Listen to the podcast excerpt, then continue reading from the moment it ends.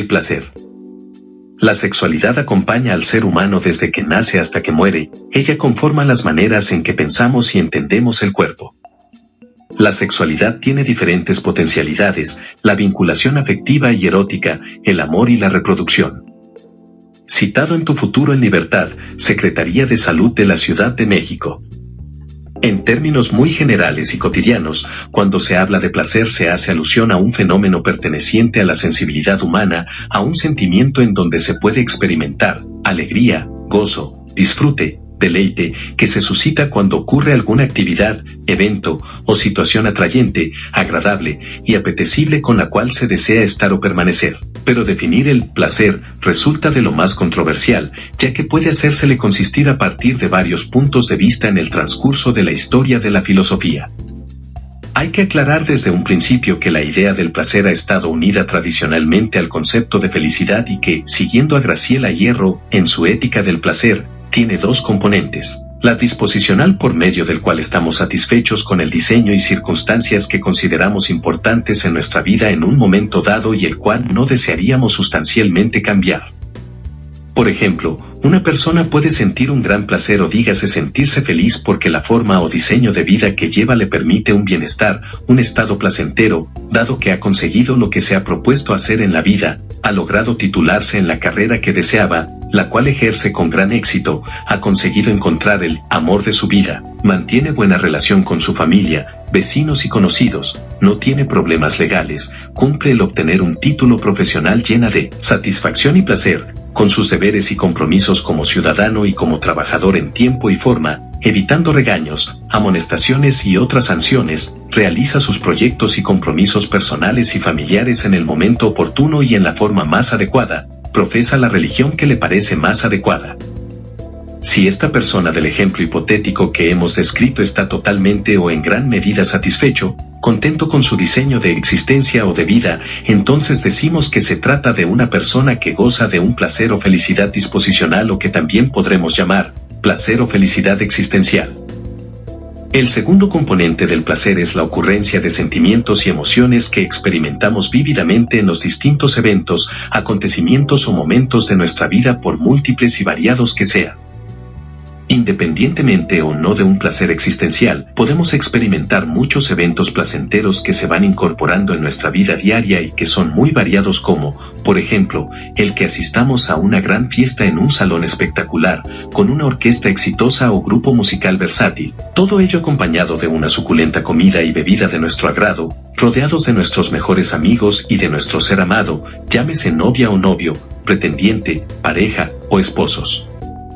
El concepto del placer se ha abordado desde una perspectiva de transversalidad, desde el punto de vista de varias disciplinas, como la psicología, la poesía, la de reuniones o fiestas, religión, y por supuesto, desde la filosofía en el transcurso de toda su historia.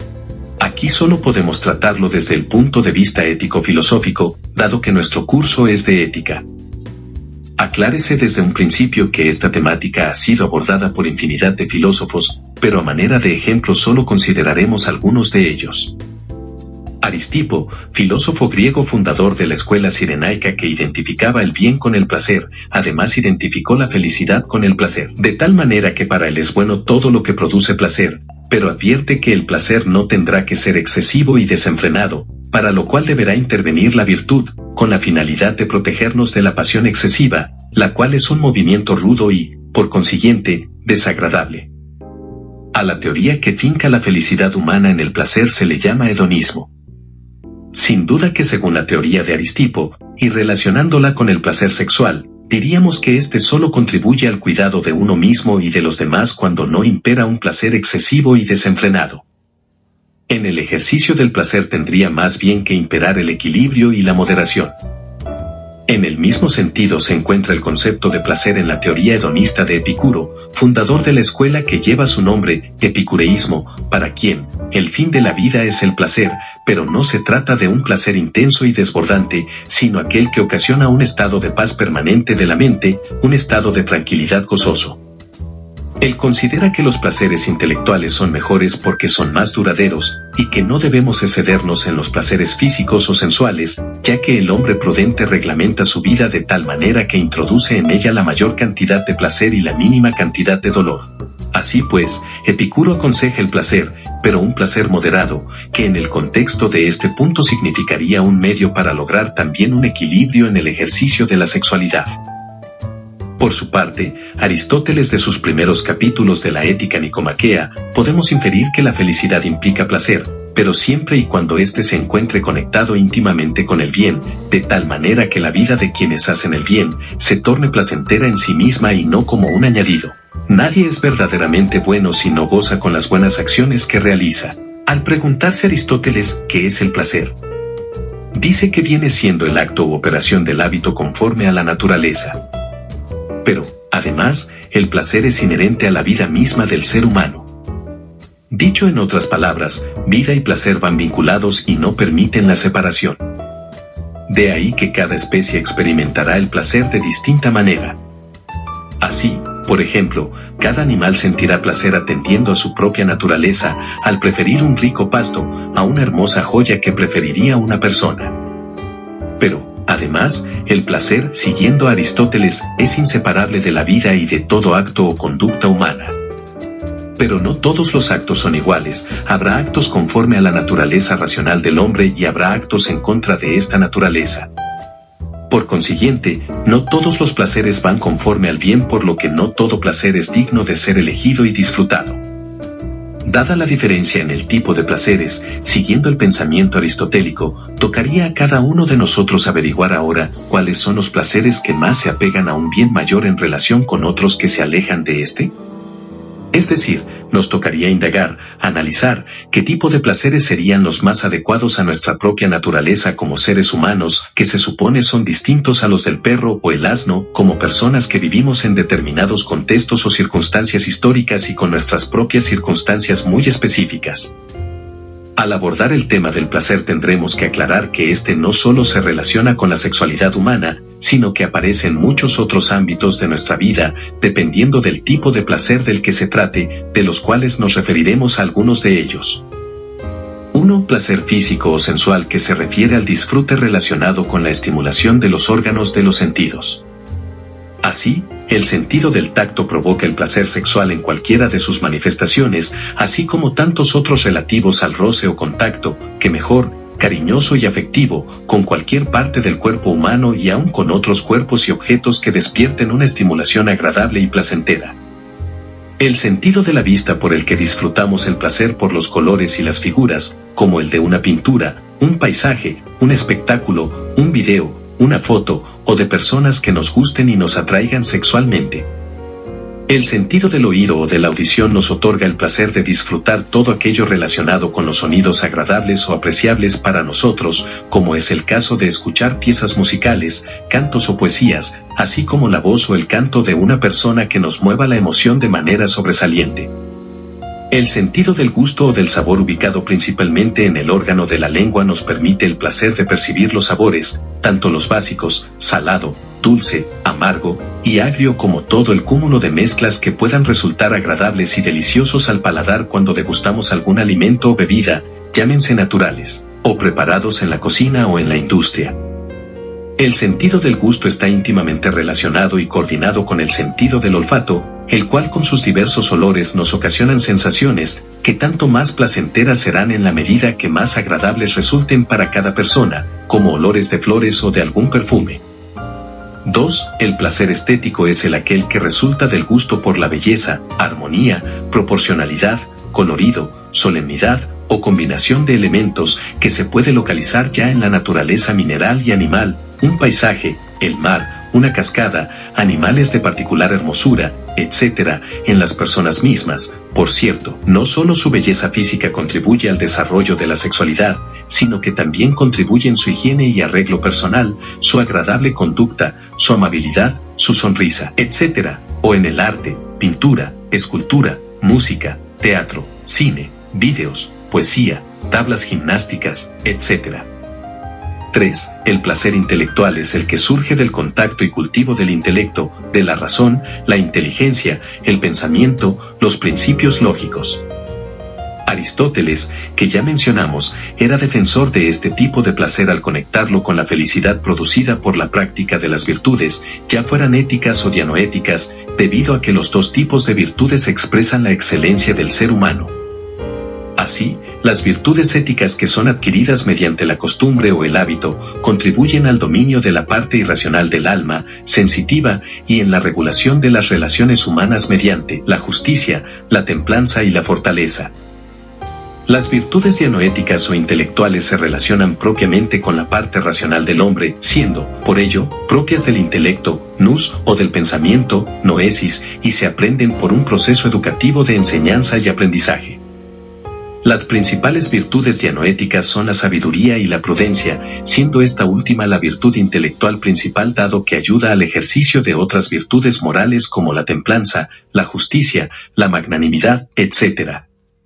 Esto se debe a que la prudencia consiste en la capacidad humana para calcular o medir con precisión en cada acto ejecutado el justo término medio, lo cual equivale, según Aristóteles, a obrar o actuar de la mejor manera posible.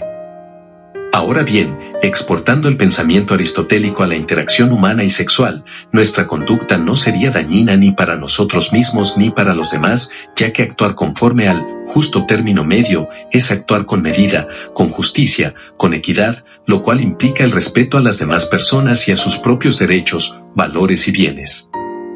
Además, quien actúa en este sentido tendrá como recompensa una vida feliz y placentera en su propio ser y en armonía con quienes le rodean.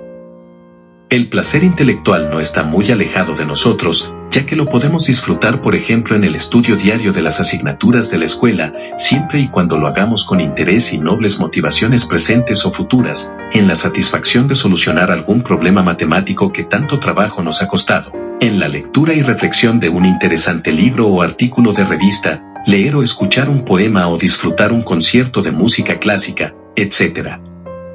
D el placer psíquico o mental que se deriva de estados mentales que recrean o evocan situaciones placenteras como la imaginación, la fantasía, el recuerdo, la alegría, el equilibrio emocional, la paz y la serenidad. En una palabra, podemos decir que el mero pensamiento positivo y entusiasta en alguno o varios aspectos puede producir estados dichosos o placenteros suscitados en el pasado, y sobre todo en el presente, incluso a partir de expectativas para el futuro. Ya Platón consideraba el placer psíquico como el mayor de los placeres, ya que abarca también todos los placeres mentales causados al percibir o crear cultura o arte y, agreguemos, al recordar o recrear en el presente placeres del pasado de cualquier índole. E. El placer lúdico, resultante de la práctica o contemplación de cualquier tipo de juego, por ejemplo, fútbol, juegos de mesa como el ajedrez, juegos electrónicos manejados en cualquier tipo de consola, en teléfonos celulares o de los disponibles en Internet que, por cierto, mucha gente y sobre todo jóvenes le dedican mucho más tiempo al placer del juego que a otras clases de placeres. Desgraciadamente en muchos casos, es tanto el tiempo y pasión dedicados al juego que se cae en adicciones difíciles de erradicar. Adicciones en este terreno se dan, por ejemplo, en los videojuegos o en juegos de azar. En fin, pudiéramos seguir mostrando tantas otras clases de placeres que podemos experimentar, pero simplemente podemos referirnos a algunos ejemplos de circunstancias cotidianas en que podemos sentir placer. Sentimos placer al convivir en una fiesta muy agradable, el placer de reunirnos con los amigos o compañeros, el placer de disfrutar de una deliciosa bebida o comida, el placer de ver una buena película o escuchar una melodía musical de nuestro agrado, contemplar una obra de arte de cualquier índole que nos atraiga, el placer de leer un libro o novela que nos guste y nos apasione, el placer de sentirnos satisfechos con nosotros mismos. En una palabra, sería innecesario enumerar todo aquel cúmulo de circunstancias o contextos en que experimentamos placer. Pero, por otro lado, hay que anotar que el placer hay que experimentarlo con determinada medida y grado, ya que no es posible humanamente hablando que éste se prolongue por todos los momentos de nuestra vida, aunque que mejor sería que todas nuestras actividades diarias nos produjeran placer. Quizá esto sería lo ideal, pero a la mayoría de las personas o por lo menos a muchas no les produce placer cuando ejercen su trabajo o sus actividades cotidianas, sino que éstas se llevan a cabo con enfado y desesperación, esperando la hora en que se termine esa tediosa actividad. Quien logre hacer de su trabajo que ha elegido libremente un placer, diremos que ha logrado una madurez ética y existencial que le hará tener una vida más llevadera, fácil y relajada. Aquí nos podemos preguntar, ¿para qué hacer las actividades laborales más pesadas y agobiantes de lo que en realidad son, implantándoles nuestras actitudes negativas de desaprobación, de enfado y desencanto, cuando hay que convencernos que son cosas necesarias e ineludibles para vivir? Refiriéndonos específicamente al placer sexual, el cual se le puede entender desde distintos puntos de vista o modalidades. Una de las formas como lo practican muchas personas es el que pudiéramos llamar un placer puramente carnal en el terreno de la sexualidad, es decir, un placer nacido de la sola concupiscencia del cuerpo y de los arrebatos incontrolables que en muchas ocasiones se suscitan en la relación interpersonal supuestamente amorosa pero otra forma de entender el placer y de practicarlo desde el punto de vista sexual sería desde una perspectiva que sin desdeñar la relación o contacto corporal, vaya acompañado de los valores esenciales de la persona, como las relaciones interpersonales y constructivas que intervienen en dicha interrelación humana, valores como la tolerancia, el respeto, la comunicación y el diálogo, la colaboración mutua y el compromiso de cultivar y mantenerse en el placer amoroso con una correspondencia mutua y sincera en que ninguna de las partes sea tomada como objeto de placer, o como dijera Kant, como medio y no como fin.